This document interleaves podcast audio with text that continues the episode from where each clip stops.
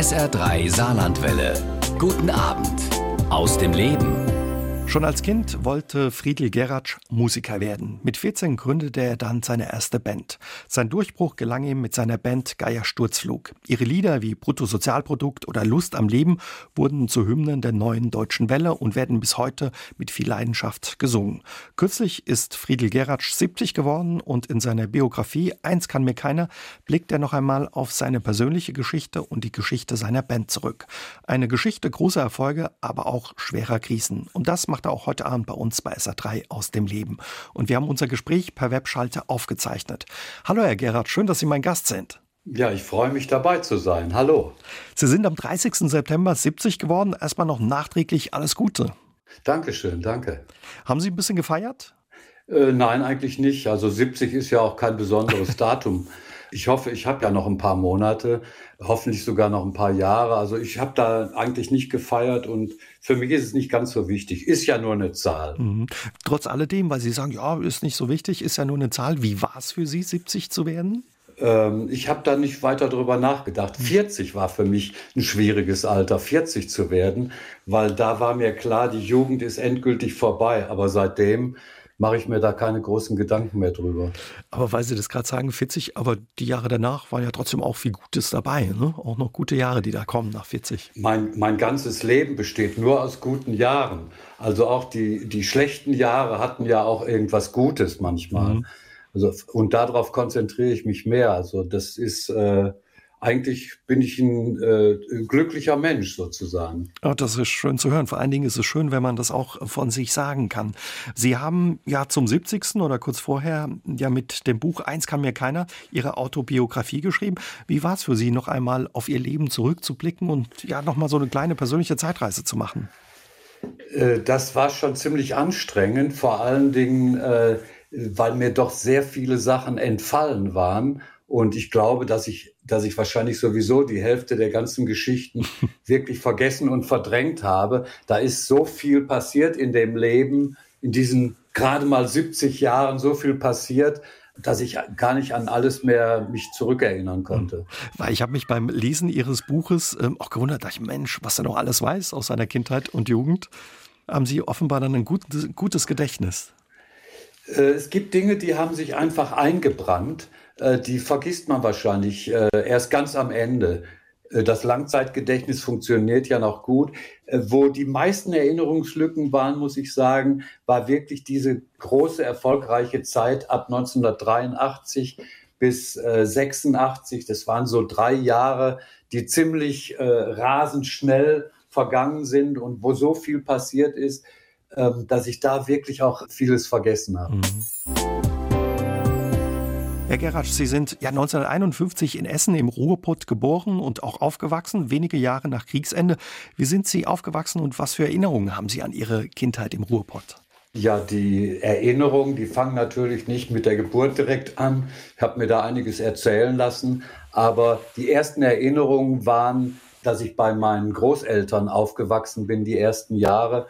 Und das war schon in ziemlicher Bescheidenheit, kann man so sagen äh, am Anfang haben ja meine Großeltern in einem Zimmer gewohnt, meine Eltern mit meinem Bruder und mir zusammen in einem zweiten Zimmer. Die Küche wurde gemeinsam benutzt und ähm, auf dem Hof draußen war ein Plumpsklo für alle Hausbewohner. Das waren an der Zahl äh, 17, soweit ich mich da zurückerinnern kann, äh, war eine Toilette draußen auf dem Hof. Also ähm, es war schon alles ziemlich einfach mhm. und bescheiden. Spielte eigentlich Musik eine Rolle in Ihrem Elternhaus? Nicht wirklich viel. Es war ja damals, wir hatten äh, ein, ein Radio und äh, später kam, kam so eine große Musiktruhe mit einem Schallplattenspieler. Äh, es war allerdings alles sehr spärlich, was hm. das Material anging. Und ähm, ich bin so als meine ersten Erinnerungen an Musik waren halt so äh, Sachen, äh, Freddie Quinn, so ein paar Operetten, die meine Eltern als Schallplatten hatten. Und ansonsten waren meine Mutter, wenn sie mit ihren Schwestern, die ja weit weg wohnten, mal zusammen war, das war eine meiner ersten Erinnerungen, wie sie dreistimmig a cappella Volkslieder gesungen haben. Das hatte mich schwer beeindruckt und der Klang den habe ich heute noch so im Ohr. Mhm. Und schwer beeindruckt hat sie offenbar auch ein Junge, den Sie ja in einem Zeltlager kennengelernt hatten. Der hatte eine Gitarre dabei und hat Ihnen zwei Akkorde ja in diesem Zeltlager oder in dieser Jugendfreizeit beigebracht. Die haben Sie dann zu Hause auf Kosten der Nerven Ihrer Familie auf der alten Wandergitarre Ihres Vaters geübt, bis die Finger geblutet haben. Ja, genau so ist das gewesen. Mein Vater hatte eine, eine, eine ganz einfache Wanderklampe und konnte eigentlich nicht wirklich drauf spielen. Er hat so ein, so ein, ein Lied, kann ich mich erinnern, das ging so einigermaßen so mit äh, zwei Fingern gezupft. Und äh, die Wandergitarre hatte eine schreckliche Seitenlage. Am Anfang habe ich so lange drauf geübt, bis ich wirklich blutige Finger hatte und Pausen machen musste. Und habe dann später ähm, als Geburtstags- und Weihnachtsgeschenk zusammen meine Eltern so lange gequält, bis ich endlich eine äh, Framus Schlaggitarre bekommen habe, auf der man vernünftig dann spielen und üben konnte. Mhm, das war wahrscheinlich ein tolles Erlebnis oder ein super Geschenk dann. Ne? Das war irgendwie für mich damals das Größte, ähm, so eine Gitarre zu haben, die wirklich also als Gitarre zu bezeichnen war. Das war schon ganz großartig. Mhm. Die habe ich auch sehr, sehr lange gespielt und irgendwann natürlich, wie das so ist, äh, wenn man kein Geld hat und sich verbessern will, was das Instrument angeht, habe ich es dann irgendwann äh, eingetauscht und äh, noch drauf bezahlt für eine bessere Gitarre. Wie es halt immer so ist als Musiker. Ihr Bruder hat dann irgendwann die erste Beatles-Platte mitgebracht. Wie für viele war das für Sie damals auch wie so eine, eine Art Erweckungserlebnis? Äh, ja, das war, mein Bruder war äh, oder ist immer noch zwei Jahre älter als ich. Der war also, äh, was auch die Entwicklung angeht, natürlich zwei Jahre voraus, hatte irgendwann, kam ja damals die Beatles und alles, was damit zusammenhing, auf. Und äh, er hatte dann irgendwann einen Plattenspieler, einen einfachen Plattenspieler bekommen und kam dann irgendwann mit der Beatles for Sale, mit dem Album. Und äh, das lief dann bei uns rauf und runter. Dazu kam natürlich dann, dass an jeder Ecke in, in Essen auch irgendwo Bands aus dem Boden schossen. Und ich habe dann auch sehr, sehr viele Bands gesehen und habe dann eben äh, auch selber angefangen mit äh, Freunden, die ich äh, noch aus der Schulzeit beziehungsweise aus dem Kindergarten flüchtig kannte, die ich dann zufällig getroffen habe. Dann haben wir eine Band gegründet. Da mhm. war ich gerade 14. Also Sie wollten auch Beatmusiker werden. Wenn wir mal bleiben, weil Sie gerade sagen, Sie haben viele Bands gesehen. Die Beatles haben Sie auch mal live gesehen. Wie war das? Ja, die Beatles habe ich in der Grugerhalle gesehen bei ihrer Bravo Blitz Tournee. Da waren ja äh, zwei Vorstellungen, eine Nachmittagsvorstellung und eine Abendvorstellung. Ich war ja damals noch 14 ähm, und war äh, zur Nachmittagsvorstellung. Und es war schon irgendwie gigantisch weil es in der, in der Krugerhalle riesengroß aber man hat von den Beatles nichts gehört. Die Leute, also die, die Fans, die haben auf den Stühlen gestanden, ich übrigens auch, auch damit ich was sehen konnte, und haben, haben einfach gekreischt. Und manchmal äh, war wie ein kollektives Luftholen, dass die äh, Menge aufgehört hat zu, zu brüllen und zu kreischen, Luft geholt hat. Und dann konnte man so ein paar Fetzen Musik hören und dann ging das Gekreische weiter. Im Grunde genommen war das äh, nur so, so ein paar Fetzen, die man hören konnte. Und ansonsten hat man die Beatles halt gesehen auf der Bühne. Mhm. Klein, von, was weiß ich, mitten in der Halle. Für Sie war auf jeden Fall damals klar, Sie wollen auch Beatmusiker werden. Wie kam das daheim bei Ihren Eltern an? Ja, meine Eltern fanden das natürlich gar nicht lustig und wie das äh, damals war in den frühen 60er Jahren, die Eltern waren äh, eine Autorität und mein Vater sagte, du lernst einen anständigen Beruf. Klar. Und äh, dann habe ich eine Lehre angefangen, die ich aber nach zwei Jahren vorzeitig beenden durfte. Und um eine neue Lehre anzufangen, also ich musste sie abbrechen, weil es mich nur gar nicht interessiert hat. Dann habe ich eine zweite Lehre angefangen, die ich auch zu Ende gebracht habe. Und mein Traum war aber äh, über die ganze Zeit eigentlich immer, irgendwann äh, mit Musik auch meinen Lebensunterhalt bestreiten zu können. Was natürlich lange gedauert hat. Ihre erste Band haben Sie mit 14 Jahren gegründet. The Fame hieß sie. Erinnern Sie sich noch an Ihre ersten Auftritte? Äh, ja, die ersten Auftritte äh, waren bei den damals beliebten Beat Festivals. Da haben halt eben mehrere Bands äh, immer drei Lieder gespielt und eine Jury hat dann äh, die Platzierung vorgenommen. Da haben wir im Jugendzentrum in Essen an der Papestraße, war ein äh, großes Jugendzentrum, da haben wir unseren ersten Auftritt gehabt mit drei Liedern. Ich erinnere mich allerdings nur noch an äh, New York Mining Disaster 1941 von den Bee Gees mhm. und ein Instrumentalstück, was ich selber gestrickt habe. Das hieß Ohne Worte. Aber wahrscheinlich.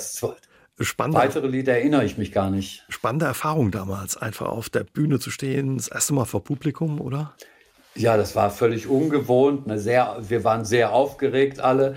Und weil wir als Band natürlich noch gar nicht so weit waren, äh, da äh, lange zu spielen, haben wir immer geguckt, wenn andere Bands gespielt haben, die wir kannten, haben wir dann immer so lange genervt, bis wir mal zwischendurch, wenn die Pause machten, mal zwei, drei Lieder spielen durften. Und so hat es angefangen, bis wir dann irgendwann genügend Programm zusammen hatten, um äh, eigene Auftritte zu machen. Irgendwo bei Karnevalsveranstaltungen in, in einer äh, Pfarrgemeinde oder sonstige, alles was so anlag, Tanzschule. Und wie es sich ja für die Zeit gehörte, hatten Sie damals lange Haare, da gab es zu Hause und vor allen Dingen auch auf der Arbeit regelmäßig Ärger. Sie haben sich dann irgendwann ja wegen einer Wette eine Glatze schneiden lassen, was auch nichts war, dann gab es auch Ärger. Also als äh, Jugendlicher in den 60ern mit langen Haaren aufzuwachsen, das war eine interessante Erfahrung, schreiben Sie in Ihrem Buch. Was machte das zu so einer interessanten ja, Erfahrung, wie Sie schreiben?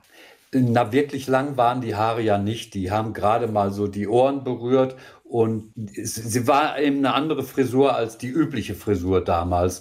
Und äh, die, die meisten Sprüche waren ja in der Art, lasst euch mal die Haare schneiden. Man weiß ja gar nicht, ob ihr Junge oder Mädchen seid. Und da ja auch der Zweite Weltkrieg noch nicht so lange vorbei war in den 60er Jahren, gab es dann natürlich auch noch üble Gestalten, die einem ganz andere Sachen gewünscht haben. Mhm. Und das war halt schon, dass man das einmal in der Woche irgendwo zu hören kriegte, obwohl wir eigentlich alle nette Jungs waren. Mhm. Das hat sie genervt, deswegen die Wette, oh, ich lasse mir eine Glatze schneiden, aber das war dann eben auch nichts. Da gab es auch zu Hause Mecker von Ecker. Ja, es äh, war einfach irgendwie ähm, der Oppositionsgeist natürlich, diese immer genervt sein, dass die Haare zu lang waren zum Friseur. Und dann habe ich eben irgendwann auch mal gesagt, dann lasse ich mir eben eine Glatze schneiden. Die Reaktion darauf war halt, alles ist besser als die langen Haare, was natürlich hinterher nicht so war, weil ähm, meine Schwester wollte zum Beispiel nicht mehr am Abendbrottisch mit mir sitzen, weil sie das so furchtbar fand, dass ich keine Haare auf dem Kopf hatte. Also wie man es macht, ist es verkehrt.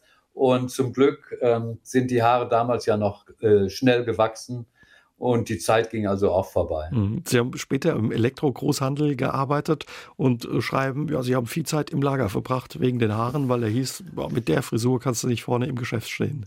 Das war in der Lehre quasi, in der Lehre. Äh, dass ich äh, im Lager gearbeitet habe. Im Elektro-Großhandel bin ich extra fürs Lager eingestellt worden. Okay. Da war der Verkauf, ging der Verkauf direkt aus dem Lager raus auch. Aber da war das Problem nicht so groß. Aber dem Chef hat es schon gefallen, wenn ich mir die Haare kürzer habe schneiden lassen. Und von Zeit zu Zeit habe ich das dann auch gemacht und dann war immer automatisch immer gleich ein bisschen mehr Geld auf dem Konto, hat also gleich eine Gehaltserhöhung gegeben, nur weil ich dann äh, mal für eine kurze Zeit wieder eine sogenannte anständige Frisur hatte. Damals waren, muss ich aber auch sagen, die Haare dann schon schulterlang gewesen. Sie haben wie viele damals dann auch ja ein bisschen rumprobiert mit Drogen. Kiffen war in Ordnung, schreiben Sie, aber Sie haben auch mal LSD genommen. Das war keine gute Erfahrung. Das war ganz schrecklich. Das war die schlimmste Erfahrung, die ich gemacht habe und die hängt mir bis heute nach weil ich äh, seitdem im Grunde Schlafprobleme habe. Und da kann ich nur vorwarnen, solche Sachen äh, zu nehmen das, das war wirklich nichts schön. Was für Erfahrungen haben Sie da gemacht? Also da waren Sie richtig auf dem Trip. Das war, das entwickelte sich relativ schnell zu einem Horrortrip. Da war, das war so grausam, dass ich einfach Angst hatte, die Augen zuzumachen. Ich hatte nichts mehr unter Kontrolle. Äh, das waren schon fast irgendwelche Wahnvorstellungen, wo man so äh, früher immer drüber gelesen hatte. Das wird wahrscheinlich alles so im Unterbewusstsein mit rauskommen, dass dann so die, die Stimmen sagen, spring aus dem Fenster, dann lassen deine Rückenschmerzen nach oder sowas. Und das ist alles so äh, unkontrolliert gewesen, dass ich da ähm, einfach bis zum frühen Morgen dann einfach, bis dann so eine große Leere einsetzte, doch ziemliche, ziemlichen Horror hatte. Mhm. Und da, das kam eben Wochen später immer mal wieder zurück in abgeschwächter Form, aber hat letztendlich dazu geführt, dass ich Angst vorm Einschlafen hatte. Und das hat sich irgendwann so verselbstständigt und hat dann zu massiven Schlafproblemen geführt später. Wenn Sie noch im äh, Elektrogroßhandel gearbeitet haben, haben Sie irgendwann dann sich ja auch, wie viele damals, auf eine große Reise gemacht. Viele sind nach Indien gefahren. Das hat bei Ihnen nicht geklappt, aber Sie haben sich mit dem VW-Bus auf den Weg nach Marokko gemacht. Eine prägende Reise für Sie. Ja, genau. Also zum einen, ich hatte gerade zwei Tage meinen Führerschein ähm, und bin dann mit äh, meiner Freundin und einem Freund und seiner Freundin sind wir äh, nach Marokko gefahren mit dem alten VW-Bus und äh, habe quasi dann erst so richtig das Autofahren gelernt. und das war, das war eine Reise, die hat sich fünf Wochen hingezogen und äh, wir sind bis äh, Agadir runter durch alle vier Ko Königstädte ge gefahren und äh, weil der VW-Bus irgendwann äh, so klapprig geworden ist, dass auch die Lichtmaschine kaputt war und der nicht mehr ansprang, sind wir später von Marokko nonstop quasi bis nach Hause gefahren. Alle vier Stunden Fahrerwechsel und äh, ja, dann in einem Rutsch von Marokko bis nach Hause durchgefahren. Mhm. Danach konnte sie nichts mehr schrecken auf den Straßen bestimmt. Da war äh, Autofahren war äh, erledigt, konnte ich dann. Sie haben dann später Ihren Job ja im Elektrogroßhandel verloren und haben versucht, von der Musik zu leben, also Ihren Traum zu leben, haben in unterschiedlichen Bands gespielt, Straßenmusik gemacht. Es war keine leichte Zeit. Sie hatten ja häufig keine Heizung, oft einen leeren Kühlschrank und haben von der Hand in den Mund gelebt. Sie mussten ja, um über die Runden zu kommen, unzählige Jobs machen, haben tapeziert, Gartenarbeit gemacht. Ja, wie sah Ihr Alltag damals aus und was hat er Ihnen alles abverlangt? Es war natürlich eine harte Zeit, ähm, einfach zu sehen, äh, dass man genügend Geld reinkriegt, um die laufenden Kosten zu bezahlen. Wir hatten am Anfang äh, eine Zwei-Zimmer-Wohnung ohne Bad, ohne Heizung, ohne warm Wasser, nur ein, ein Waschbecken mit kaltem Wasser. Um, um die Kosten niedrig zu halten, hat, glaube ich, damals keine 100 Mark Miete gekostet. Wir mussten halt ähm, äh, Jobs annehmen. Also ich habe Gartenarbeit gemacht, Tapezierarbeiten, habe natürlich äh, alles falsch kalkuliert, immer zu wenig verdient dabei. Äh, wir sind, äh, um unsere, unsere Klamotten zum Anziehen, sind wir auf den Kleidermüll gegangen. Da hat es Kilo drei Mark gekostet. Da konnte man sich aus riesigen Haufen Sachen raussuchen, die noch äh, tragbar waren. Und ähm, später, als wir dann eine andere Wohnung hatten und endlich einen Kohleofen, haben wir geguckt, wo Leute Heizung bekommen und die Kohlen, die Restkohlen entweder umsonst abgeben oder für kleines Geld, haben die dann in Säcke geschaufelt, in unseren VW-Bus gebracht und äh, nach Hause gefahren und mussten einfach gucken, dass wir mit möglichst wenig Geld zurechtkommen. Und das war auch die Zeit, wo ich über ein paar Jahre nicht krankenversichert mhm. war, oh weil ich das Geld einfach nicht dafür hatte und damals äh, die äh, freiwillige Krankenversicherung mich nicht versichern wollte, weil ich einfach so wenig verdient habe, dass sie gesagt haben, das geht überhaupt nicht, müssen zum Sozialamt. Aber das ist eine ganz andere Geschichte. Mhm. Da hält man wahrscheinlich immer die Luft an und dass nichts passiert. Ja, es sind ja, sind ja Sachen passiert, äh, wo ich ärztliche Hilfe brauchte. Aber damals gab es ja die elektronischen Krankenkassenkarten noch nicht. Da konnte man auch schon mal auf das Krankenscheinheft eines befreundeten Musikers zum Arzt gehen. Sie haben immer weiter Musik gemacht und ja an Ihren Traum geglaubt bei allen Herausforderungen und Hindernissen, die da mit einhergingen. Haben damals auch schon angefangen, Songs auf Deutsch zu schreiben. In den 70er Jahren war das eher ungewöhnlich, oder? Ja, ich habe ja äh, dadurch, dass ich nur die acht Jahre Volksschule hatte und äh, damals gab es noch keinen Englischunterricht, habe ich also die Sprache überhaupt nicht gekonnt. Und das bisschen, was man dann so über die Lieder, die man gehört hat, sich übersetzt hat, hat einfach nicht gereicht, um in der Sprache äh, sich ausdrücken zu können. Also blieb mir nur die äh, Muttersprache. Und da ich das Bedürfnis hatte, ähm, Songs zu schreiben, habe ich halt eben in, mit deutschen Texten angefangen. Das war in Mitte der 70er Jahre, gab es da eigentlich sehr, sehr wenige. Ich glaube, Udo Lindenberg war zu der Zeit äh, schon und äh, Rio Reiser mit mhm. Tonsteine Scherben. Und äh, das waren so Einflüsse, die erstmal da waren. Und dann habe ich ja angefangen mit Straßenmusik und dann kamen die Themen einfach aus der Situation heraus, die man erlebt hat. Später entstand, wenn wir jetzt einen Sprung machen, dann die Band Geier Sturzflug. Sie haben es gemacht, schreiben Sie in Ihrem Buch, wie Bands dies ernst meinten und haben überall gespielt, ja, wo es eine Steckdose gab. Sie haben auch schon mal vor drei Leuten gespielt. Was für ein Auftritt ist Ihnen ja aus der Zeit besonders in Erinnerung geblieben? Äh, da waren, waren natürlich etliche Auftritte, die äh, besonders waren, aber sagen wir mal, einer der dramatischsten Auftritte war äh, Heiligabend 1981 im Grünhaus in Münster, wo wir in mehreren Sets gespielt haben. Und nach dem ersten Set, wir wollten gerade Pause machen, jemand eine Pistole zieht, auf mich richtet oh und oh ähm, mich auffordert oder uns auffordert, weiterzuspielen. Und wie sich hinterher herausstellte, war das ein, ähm, ein Armeeangehöriger der englischen Army, die in der Nähe stationiert waren. Und der war leicht angetrunken äh, und er wollte einfach weiter Musik hören. Und der wurde von seinen Kumpels dann beruhigt und irgendwann haben die dann das Lokal verlassen und das war so ein, so ein dramatischer Auftritt, das an den ich, ich mich sehr, sehr genau erinnere. Oh Zu der Zeit haben Sie auch immer, wenn Sie ja mit Ihren Bandkollegen unterwegs waren, nach kostengünstigen Übernachtungsmöglichkeiten gesucht, haben oft in WGs übernachtet. Da gab es auch etliche unbequeme Übernachtungsmöglichkeiten, oder? Ja, auch da im Anfang haben wir sowieso immer nur äh, in Wohngemeinschaften, auch in Schlafsäcken übernachtet.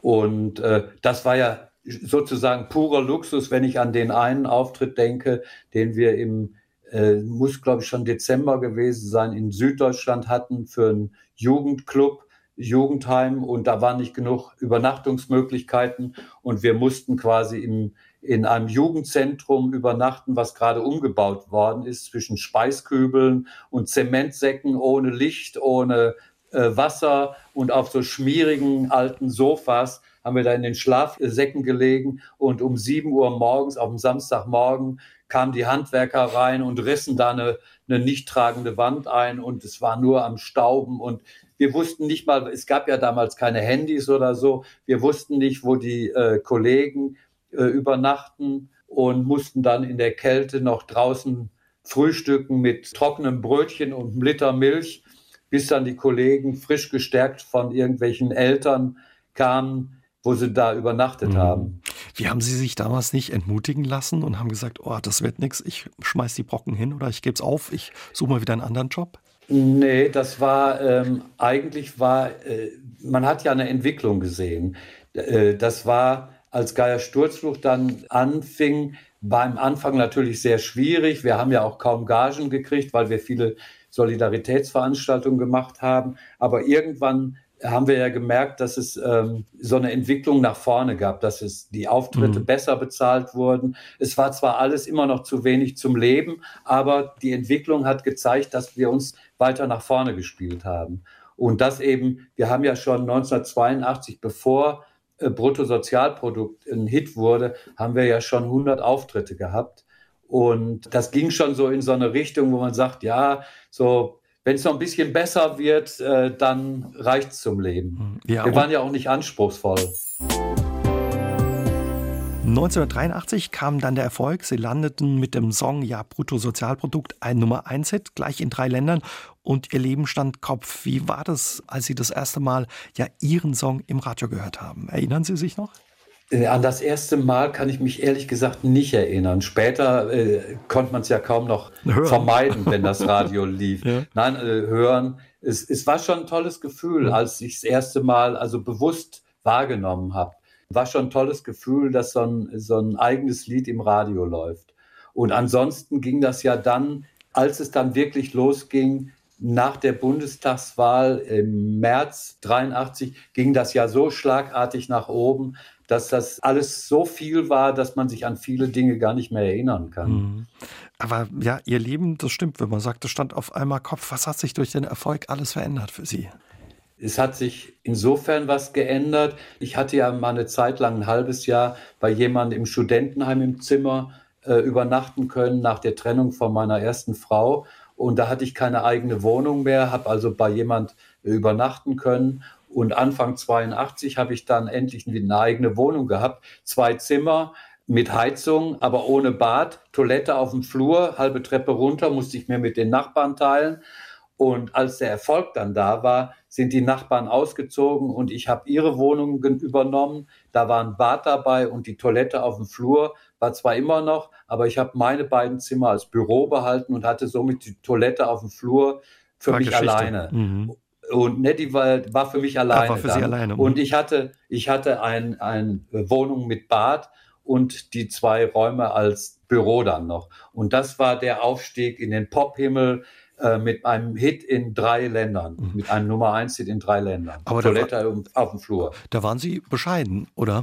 Also sind auf dem Teppich geblieben dann offenbar. Ja, ich bin da, ich bin da erst 1989 ausgezogen, als ich dann äh, in Taunus gezogen bin. Und so lange habe ich da gelebt. Ja, ich komme aus einfachen Verhältnissen und ähm, es war ja absehbar, dass man sich nicht äh, unbedingt oben halten kann. Es ist ja, die meisten halten sich nicht oben. Das geht eine Zeit lang und dann kommen, kommen andere nach oben. Und äh, wenn man Glück hat, kann man sich auf so einem bestimmten Level halten, äh, wo es halt zum Leben ausreicht. Und da ich halt äh, wusste, dass es wieder abwärts geht, habe ich erst gar nicht mir einen Lebensstil angewöhnt, mhm. äh, wie manch andere Leute, die dachten, man bleibt jetzt da oben irgendwo hängen und lebt immer so weiter. Kann man das aber dann trotzdem genießen, den Erfolg, oder? Wenn Sie sagen, ah, man hat im Hinterkopf schon immer oder man weiß, ja, das wird nicht dauerhaft so bleiben, es geht wieder runter, oder entsteht dann auch so ein Druck, wenn man so Erfolg hat auf einmal? Druck war auf jeden Fall da, weil man ja irgendwas nachliefern musste, aber ähm, ich habe bei mir selber festgestellt, dass ich nicht erfolgsabhängig bin in dem Sinne, weil für mich Erfolg äh, immer schon war, wenn ich morgens aus dem Bett gekommen bin. Und ähm, für mich war es eigentlich wichtiger, Lieder zu schreiben. Mhm. Und ähm, ich, ein gutes Lied messe ich nicht daran, äh, wie viel es verkauft hat oder wie viele Leute das gut finden, sondern ob ich selber das Gefühl habe, näher an das rangekommen zu sein, was ich mir wünsche. Trotz alledem haben ja. Sie weiter ja viele Lieder auch geschrieben, die viele kennen und die auch sehr erfolgreich waren. Zum Beispiel ja pure Lust am Leben oder Einsamkeit. 1983, 84, das waren so die zwei erfolgreichsten Jahre in Ihrer Karriere. Ja, der Wahnsinn, wie Sie in Ihrem Buch schreiben, ging da los. Sie waren auf einmal überall gefragt, spielten über 200 Konzerte im Jahr, wurden in Fernsehshows wie Wetten das oder ja auch in die CDF-Hitparade eingeladen, was nicht bei allen Ihrer Fans gut ankam, wobei das doch eigentlich damals wahrscheinlich ein Ritterschlag war, in der Hitparade aufzutreten, oder? Das kann ich nicht sagen. Irgendwie für uns war das, ähm, die, die Hitparade war jetzt nicht gerade das Format, wo wir uns gesehen haben als Rockband oder als äh, Reggae- und Ska-Band. Und es hat ja auch damals innerhalb der Band Diskussionen gegeben, da überhaupt äh, aufzutreten. Es gibt ja auch aus der neuen deutschen Welle Bands, die da gar nicht hingegangen sind. Und ich war immer der Meinung, ähm, wenn man was zu sagen hat, kann man das überall mhm. sagen, auch in der ZDF-Hitparade. Und das hat letztendlich die Kollegen in der Band überzeugt. Und dann sind wir hingegangen, wobei ich muss gestehen, mein erster Gedanke, als wir dann mit Bruttosozialprodukt die Nummer eins da geworden sind, mein erster Gedanke war, Mist, jetzt gibt's äh, Probleme in unserer Stammkneipe, bei unserem Stammpublikum. Und genauso war es dann auch, weil ähm, die äh, gemerkt hatten, das ist jetzt irgendwie eine Band, wo äh, andere Leute zuhören. Also das ist jetzt nicht mehr unser Eigentum, unsere kleine Band, sondern wir müssen die jetzt mit äh, ganz, ganz vielen anderen Leuten teilen. Und da gibt es dann so auch beim Publikum so Eifer, Eifersüchteleien oder so. Das war irgendwie eine komische Erfahrung. Mhm, das glaube ich. Aber Ihre Eltern saßen damals bestimmt vorm Fernseher. Wie fanden die ja den Erfolg oder Ihren Friedel in der Hitparade zu sehen?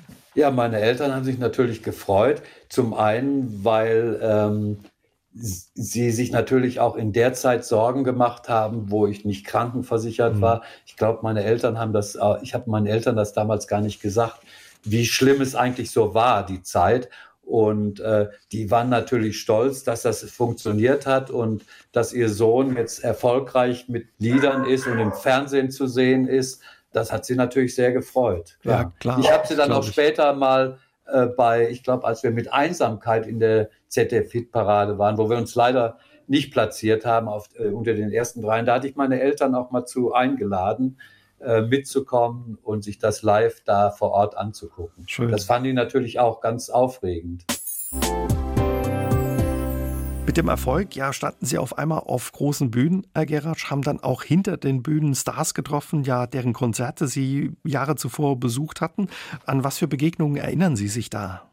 Ja, ich war ja äh, in den 60er Jahren war ich ja auch Equals-Fan. Baby Come Back, größter Hit von denen. Da hat ja äh, Eddie Grant mitgespielt, der später äh, auch eine, eine ziemliche Reggae-Größe gewesen ist.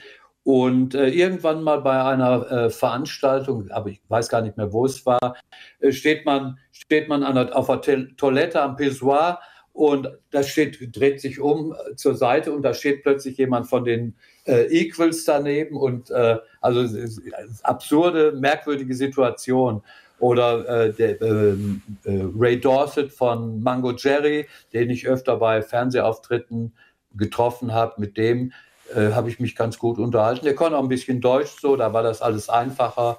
Und äh, so hat man natürlich eine ganze Menge Leute getroffen, die man früher eben äh, als Fan gekannt hat. Also kam man dann auch schon mal ins Gespräch, dann ja quasi mit den alten ja, ja. Äh, Idolen. Ja, äh, natürlich alles nur sehr kurz und es ist ja meistens so, dass die Leute dann auch wenig Zeit haben. Mhm. Man selber hat ja auch wenig Zeit gehabt und das war dann oft, dass man sich irgendwo bei einer Fernsehsendung in einer Maske getroffen hat, äh, während man da zurechtgemacht worden ist, ein paar Sätze gewechselt hat oder auf, vor den Garderoben auf dem Flur. Aber meistens war ja irgendwie, dass dann äh, einer musste zur Sendung, zur Stellprobe, der nächste musste irgendwo ein Interview geben und so. Und da war halt immer sehr wenig Zeit, um äh, größeren Kontakt zu pflegen. Sie haben sich auch mal ein Taxi mit Gerd Fröbe geteilt. Viele kennen ihn noch als Bösewicht aus ja, dem James Bond-Film Goldfinger.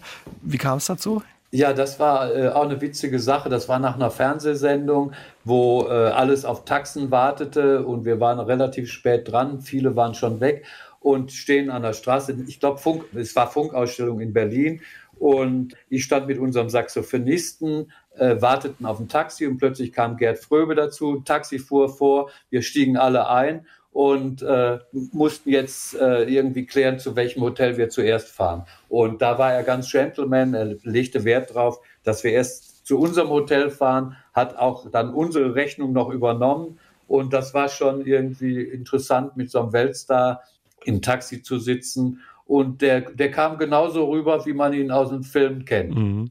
Einen anderen Weltstar, den Sie getroffen haben, war Alain Delon. Der Wunderbaroch, schreiben Sie in Ihrem Buch. Genau, das war bei Wetten das in Augsburg äh, beim Finale. Da standen wir alle da so in Reihen und hintereinander und Alain Delon stand direkt vor mir und der hatte ich kann es nicht beschreiben, der hatte, der roch einfach wunderbar. sah und, nicht nur gut äh, aus, sondern roch auch gut, ja. Der, der, roch auch gut, ja. Und äh, äh, der hatte quasi eine eigene äh, Geruchslinie rausgebracht, äh, auf die ich dann später auch gekommen bin, weil ich auch so gut riechen wollte. Und nicht immer nur nach Marihuana riechen. Lassen Sie uns über Saarbrücken reden, weil Sie waren häufig ja. bei uns im Saarland zu Gast, standen hier oft auf der Bühne. Zum Beispiel Ihre erste goldene Schallplatte haben Sie hier überreicht bekommen. Genau, das war in Saarbrücken. In Saarbrücken sind wir sehr oft gewesen, sind wir auch sehr gerne gewesen, habe auch viele Erinnerungen. Da waren zum Beispiel auch die, die Sendung mit Hallo Elvis, äh, wo wir dabei waren. Wir haben in äh, Saarbrücken auch die Goldene Europa bekommen, die ich hier immer noch äh, stehen habe, wenn ich mal keinen Hammer zur Hand habe, wo man auch mal einen Nagel mit in die Wand hauen kann. Massives, schweres Teil. Nein, an Saarbrücken habe ich immer gute Erinnerungen. Da war ich sogar mit... Ähm, meiner Solo-Single 1986 zurück in die Nacht bei einer Veranstaltung mhm. mal. Und ähm, nee, Saarbrücken war immer, war, war immer sehr nett. Ja, im Hotel haben Sie da, beschreiben Sie eine schöne Geschichte auch, das Hotelzimmer mal genutzt, um ja ein bisschen nach dem Konzert zu entspannen. Und auf einmal kamen alle Musiker, die damals hier irgendwie auch aufgetreten sind, um sich mit zu entspannen. Ne? Genau, das muss, das muss bei dieser Hallo Elvis-Sache äh, gewesen sein, wo sie plötzlich rumsprach, dass auf meinem Zimmer gekifft wird. Ne?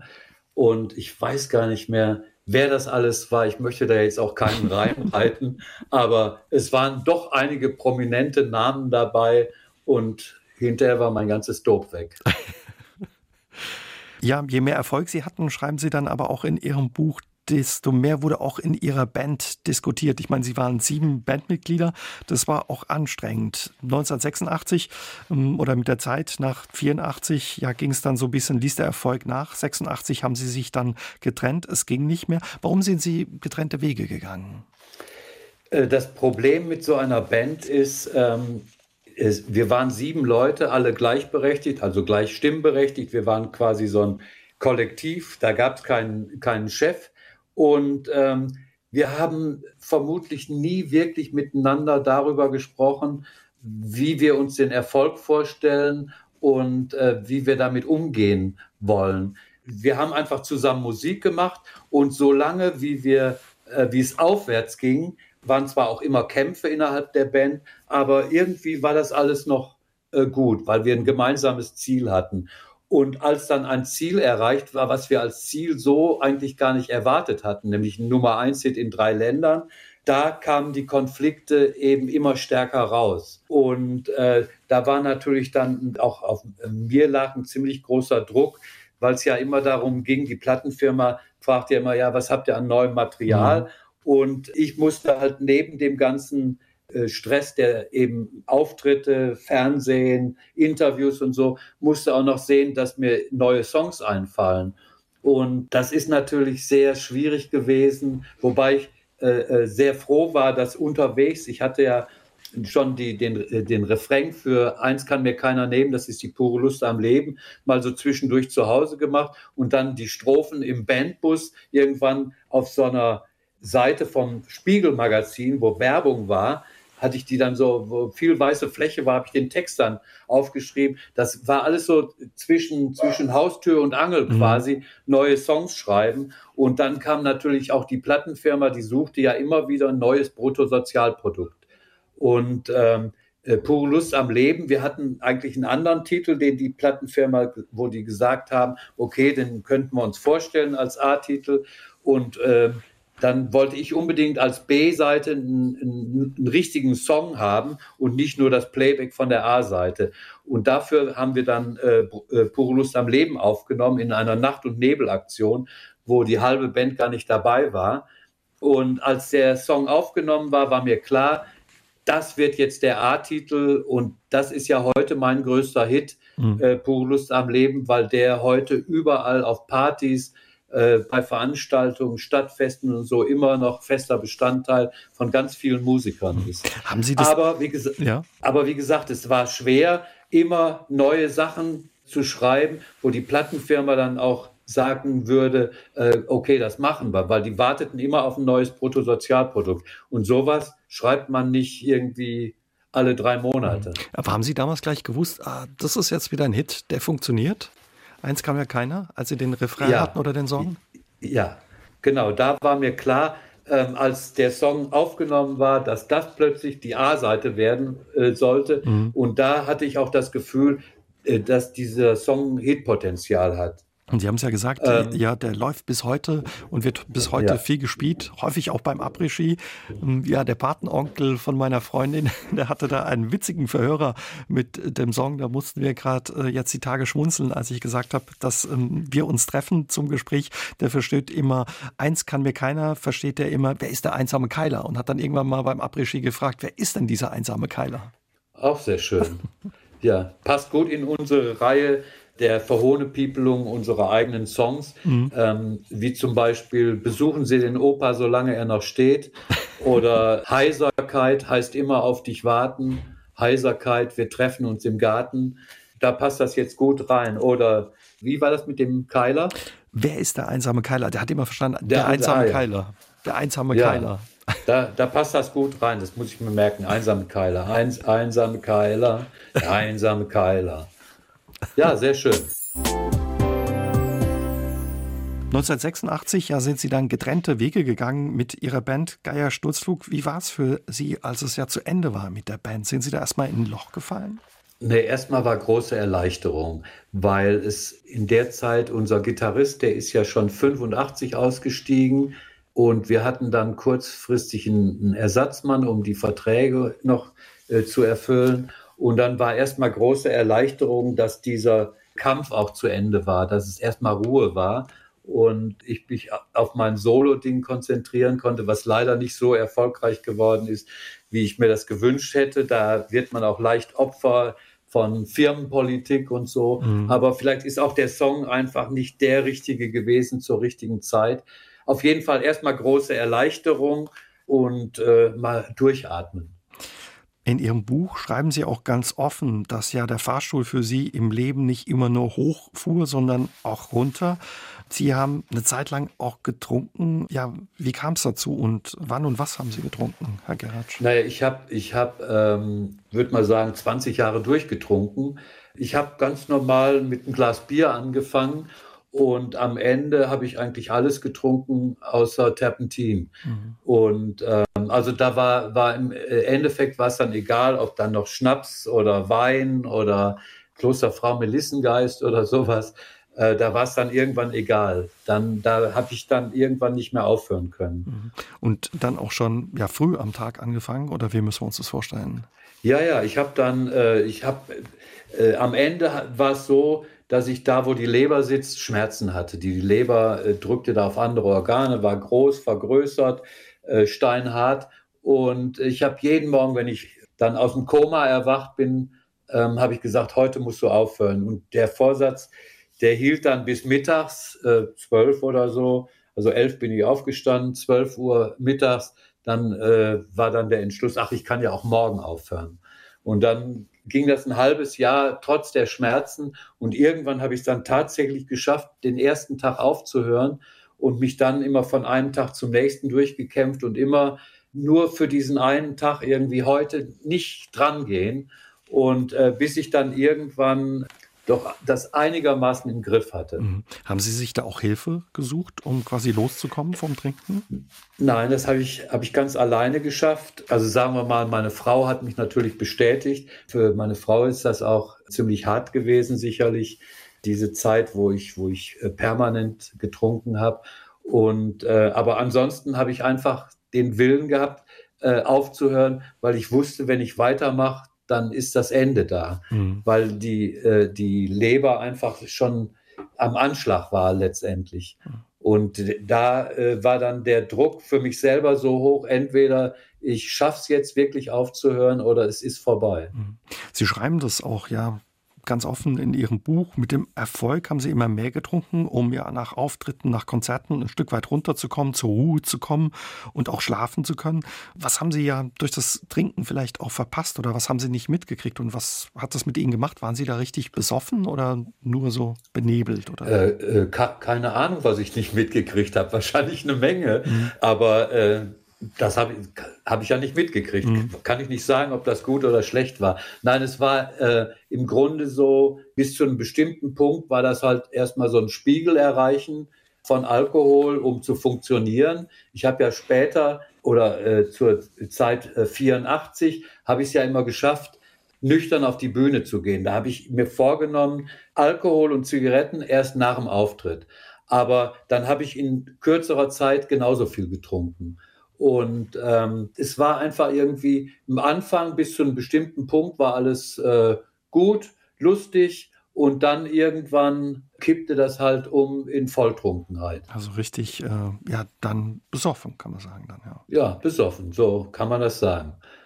Ihre also ich bin aus der Kneipe raus, ich bin dann später, als der, der Erfolg dann vorbei war, in meine Stammkneipe gegangen, hab, äh, da wurde immer angezapft, äh, bis ich sagte, äh, Schluss, und dann habe ich noch äh, vom letzten Glas irgendwie äh, einen Schluck genommen und dann bin ich nach Hause gewankt, habe erstmal ins Waschbecken gekotzt und dann bin ich ins Bett gefallen und äh, als ich aus dem Koma erwacht bin, äh, habe ich dann darauf gewartet, dass die Kneipe wieder aufmacht. Natürlich ein bisschen vorgeglüht und so ging das dann jeden Tag. Sie schreiben auch, Ihre ja, Trinkerkarriere verfolgt Sie bis heute. Warum? Ja, sagen wir mal so, ich denke mal, dass auch äh, äh, die Schlafprobleme, die ich ja vorher schon hatte, dadurch nicht besser geworden sind. Und welche Spätfolgen so alle kommen, keine Ahnung. Man, man weiß es nicht. Ich habe ich hab eine äh, unheilbare Nervenkrankheit, die mir Probleme macht, aber die muss nicht unbedingt mit dem Alkohol zusammenhängen. Die kann genauso gut vererbt worden sein. Man weiß es einfach nicht. Aber ähm, wenn ich etwas ändern könnte in der Vergangenheit, dann wäre es wahrscheinlich gar nicht erst mit dem Trinken anzufangen. Mhm. Na gut, Alkohol gibt es auch überall. Ne? Man trifft überall auf Alkohol. Nicht zu trinken ist auch ja, eine große Herausforderung. Ne? Deswegen äh, gehe ich da auch offensiv mit um und ähm, sage ganz offen, dass ich Alkoholiker bin. Wenn ich, es passiert ja, wenn ich äh, zum Beispiel mal äh, beim Essen in einer äh, Gaststätte alkoholfreies Bier trinke und dann äh, zum Schluss wird einem dann Schnaps hingestellt, mhm. ne? Äh, dann sage ich vielen Dank, Sie möchten nicht, dass ich den trinke, weil wenn ich den trinke, dann fange ich hier an zu randalieren. Das wollen Sie nicht. Ich bin also, Alkoholiker. Deswegen trinke ich auch einen ganzen Abend alkoholfreies Bier. Und äh, dann sagen, oh, Entschuldigung und alles ist gut. Also Sie trinken heute auch keinen Tropfen mehr dann, Herr Geratsch? Ich trinke gar keinen Alkohol mehr, nein. Seit, äh, seit über 20 Jahren jetzt nicht mehr. Herr Geratsch, wenn man ja ein Nummer 1 Hit in drei Ländern hatte, muss man sich da keine Sorgen mehr machen, ja, um die Miete? Nee, ich bin ja äh, auch Rentner mittlerweile. Ich bin ja 70 und habe ja immer schön äh, in der Zeit, wo ich gearbeitet habe und auch später als Musiker immer schön äh, in die Rentenkasse einbezahlt. Ich habe auch eine Menge Lieder mittlerweile. Ich habe über 400 Lieder geschrieben und habe ja auch für einige, ne? ja. für einige Kollegen auch geschrieben äh, unter anderem Mike Krüger, für die Moonbeats, die Strandjungs, äh, früher auch Juliane für Juliane Werding. Hatte ich auch was geschrieben und so äh, hat ja auch eine Zeit lang, ich habe ja in den seit 2007 angefangen, meine Sachen selber zu produzieren, hatte auch eine ganze Menge Titel, die bei einigen äh, Programmen wie WDR 4 oder im MDR in der Rotation gelaufen sind. Und wie gesagt, äh, Geier Sturzhof existiert ja noch, geht ja noch auf die Bühne, allerdings ohne mich. Und äh, da muss ich mich ja auch noch drum kümmern. Mhm. Also von daher äh, habe ich jetzt keine finanzielle Not, aber ich habe ja damals meine GEMA äh, mit der ganzen Band geteilt. Und von daher haben alle das gleiche Geld gekriegt. Und deswegen ist bei mir jetzt nicht so viel übergeblieben. Ja, was aber von Ihnen auch ein schöner Zug war, das mit den Bandkollegen zu teilen, quasi bei Ihren Teil der Einnahmen. Ja, das war ein sehr schöner Zug von mir. Das war übrigens äh, nicht nur ein schöner Zug von mir, sondern das war in einer demokratischen Band, wurde darüber abgestimmt, ah, okay. äh, dass ich die GEMA teile und ich bin überstimmt worden. Also andererseits, ich hätte es nicht machen müssen. Also mhm. es gab ja keinen Zwang äh, dafür. Ich hätte ja auch gleich wieder aussteigen können. Aber ähm, es ist auch okay so, dass es so gelaufen ist und äh, ich bin deswegen heute nicht mehr böse. Was hätte ich davon, wenn ich jetzt äh, Millionär geworden wäre? Ich hätte das Geld wahrscheinlich auch noch versoffen. Sie werden ja häufig auch mit der neuen deutschen Welle in Verbindung gebracht und auch als Musiker der neuen deutschen Welle bezeichnet. Ist das in Ordnung für Sie oder ist das was, was nervt? Das ist mir mittlerweile eigentlich äh, ziemlich egal, weil irgendwie äh, man wird in so eine Schublade reingepackt. Neue deutsche Welle war in, zur damaligen Zeit, glaube ich, so ziemlich alles, was Deutsch gesungen hat und kein landläufiger Schlager oder Volksmusik war. Das wurde alles unter in die Schublade Neue Deutsche Welle reingepackt. Ich habe ja schon äh, lange vor dieser neuen deutschen Welle Songs geschrieben und auch Bruttosozialprodukt ist ja schon Ende 77, Anfang mhm. 78 entstanden, bevor es die, diese sogenannte Neue Deutsche Welle gab. Haben Sie noch Kontakt zu den alten Kollegen auch aus der Zeit? Ich habe, um äh, ein paar Erinnerungen aufzufrischen für mein Buch, äh, öfter mit unserem Gitarristen Michael Volkmann telefoniert und wir haben so drüber geredet, wie es damals war. Und das war interessant, weil mir sind viele Sachen hängen geblieben, an die er sich nicht erinnern konnte. Und er hat äh, mir bei vielen Sachen so auf die Sprünge geholfen, wo dann äh, so, wenn er das so sagte, auf einmal kam dann so die Erinnerung und dann kam, setzten sich die Bruchstücke so wieder zusammen. Das war ganz interessant.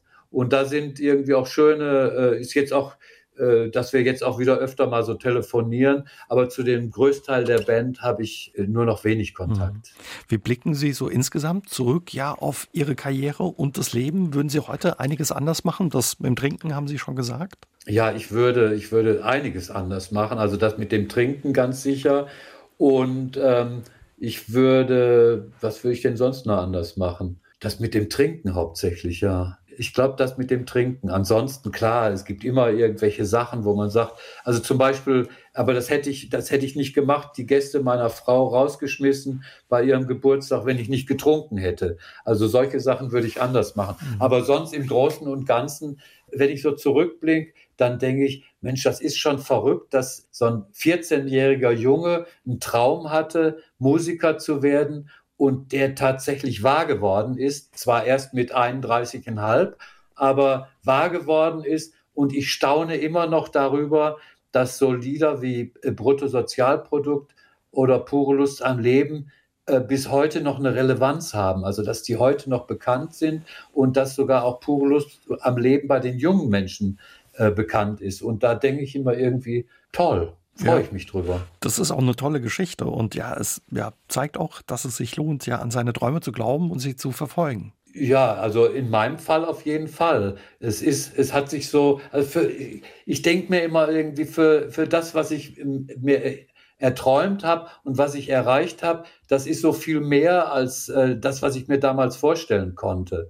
Und das, da freue ich mich drüber, vor allen Dingen, weil es mir natürlich auch die Möglichkeit gibt, weiterhin Musik zu machen, ohne darauf zu achten, ob das jetzt kommerziell erfolgreich ist oder nicht. Ich habe ja in den letzten Jahren ähm, in, sagen wir mal, in den letzten 15 Jahren habe ich mehr Songs geschrieben als in der ganzen Zeit vorher und bin unermüdlich dabei, äh, weiterzumachen. Jetzt nächstes Jahr kommt ein, ein Text, Gedicht und äh, Bildbuch raus äh, von Fotos, die ich gemacht habe und Texte von äh, Songs und äh, bin gerade dabei. Ich war in Urlaub, und dachte so, ich sollte mal wieder zurück zu den Wurzeln und ein Album mit Reggae und Ska-Songs machen. Und da bin ich gerade dran. Die ersten äh, Songs sind auch fertig. Und da ist auch eine Nummer bei, die gerade sehr großes Thema ist. Das Lied heißt Kiffen kurbelt die Wirtschaft an. Bis das, wann denken Sie, sind die Songs fertig? Die sollen nächstes Jahr soll das Album rauskommen und da ist eben dieser eine Titel wie Kiffen kurbelt die Wirtschaft an. Früher haben wir für einen Chef in die Hände gespuckt. Heute kiffen wir fürs Bruttoinlandsprodukt. Das ist ja nah an früher dran. Und vor allen Dingen jetzt, wo die Ampelkoalition zustande kommt, wird das Cannabis ja endlich legalisiert. Und dann wird dieses Lied ein Hit. Jedenfalls bei denen, die kiffen. Da wünschen wir Ihnen ja dafür viel Erfolg und freuen uns auf Ihre neuen Songs und die neue Platte. Und für heute erstmal, ja, vielen Dank für das Gespräch. Danke, dass Sie sich Zeit genommen haben für uns. Ich danke auch und grüße alle Hörer vom Saarländischen Rundfunk. Es hat mich gefreut, mit euch zu plaudern. Aus dem Leben. Der SR3 Talk am Dienstagabend ab 20.04 Uhr gibt's auch zum Nachhören auf sr3.de, auf YouTube und in der ARD Audiothek.